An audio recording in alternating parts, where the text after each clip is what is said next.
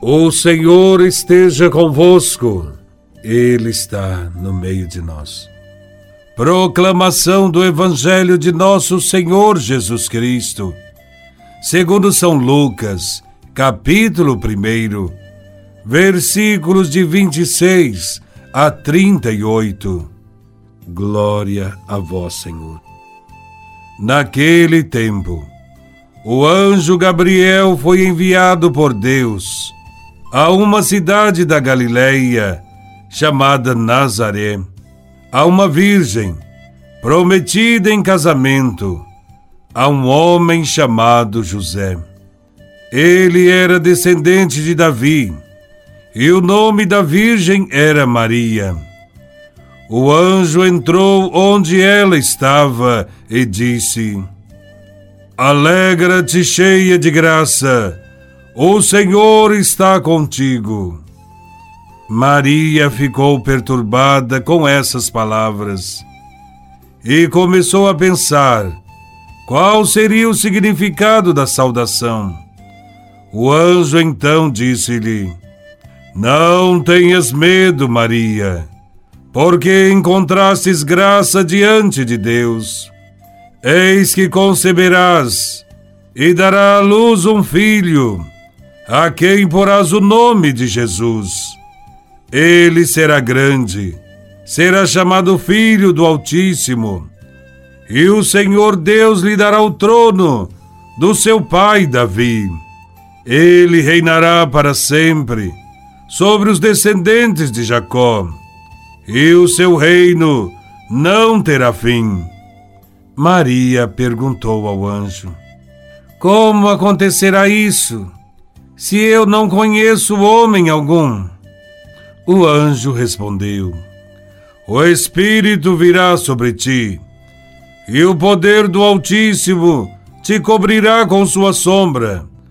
Por isso, o menino que vai nascer será chamado Santo, Filho de Deus.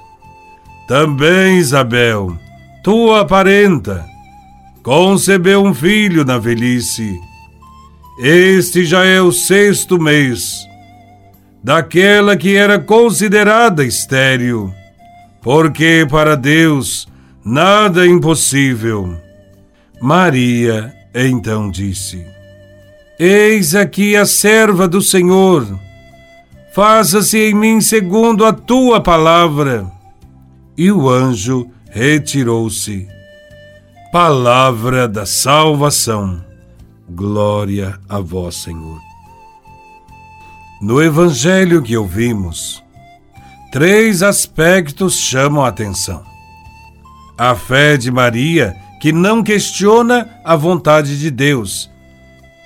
O conteúdo da mensagem do anjo.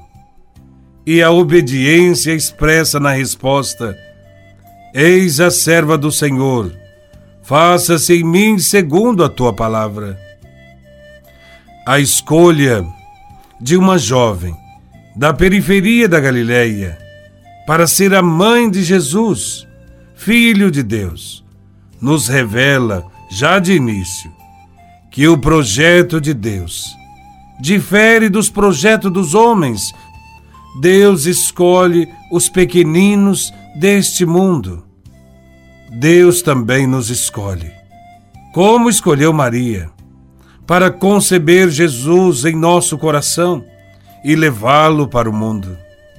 Por isso, é preciso se alegrar, porque Deus visitou o seu povo. É preciso se alegrar e sair da desolação, da murmuração e da desesperança, porque o Senhor está conosco todos os dias, até o fim dos tempos. A atitude de Maria é o modelo a ser seguido por cada um de nós. Muito embora estivesse assustada pela manifestação de Deus através do anjo Gabriel, ela soube parar para escutá-lo, soube meditar as palavras dele, soube dialogar para entender melhor a vontade de Deus, soube confiar nas suas promessas sem questionar. E por fim, assumiu humildemente a condição de ser mãe do Salvador da humanidade, mesmo sendo muito jovem. Maria tem uma fé madura e disponível. Ela confia totalmente no Senhor, como Abraão, que partiu sem saber para onde ir, sem pedir explicações, sem pedir provas, sem pedir garantias. Maria nos ensina a sermos disponíveis para o Senhor, para o seu reino. Maria tem uma atitude madura, porque procurou compreender o plano de Deus a seu respeito, para melhor aderir a ele. Maria teve uma atitude disponível e, pela resposta, eis aqui a serva do Senhor, ela se mostra como alguém que não pertence a si própria, não considera sua vida e seu destino a partir dos seus interesses e projetos. Ela se confia totalmente e absolutamente ao Senhor. Diante da seriedade do convite, ela deu um sim que mudou para sempre a história da humanidade.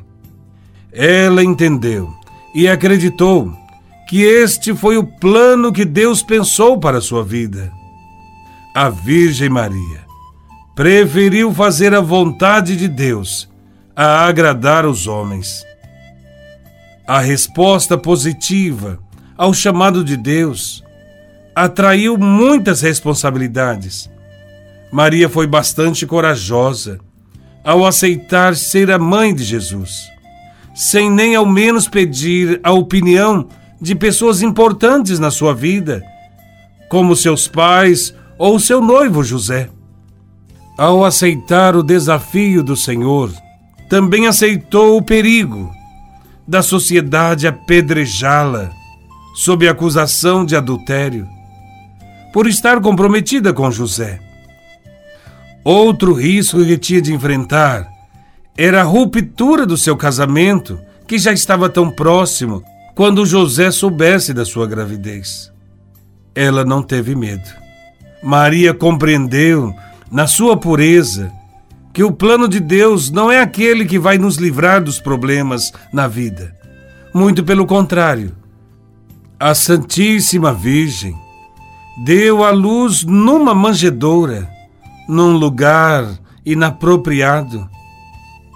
Teve que fugir para o Egito, com medo de Herodes. Teve inúmeras dores durante sua vida.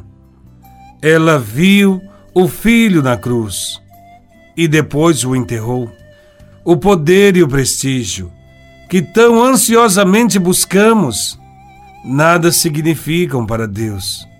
Maria viveu a humildade e o serviço, e nisto identifica-se com seu filho Jesus, que viveu simples, no meio do povo simples, sem buscar as glórias desse mundo.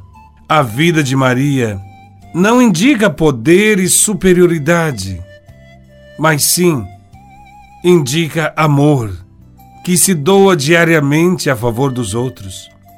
Devemos aprender com Maria a darmos sempre o sim a Deus, acolhendo com humildade a sua vontade sobre nós e sobre nossas comunidades.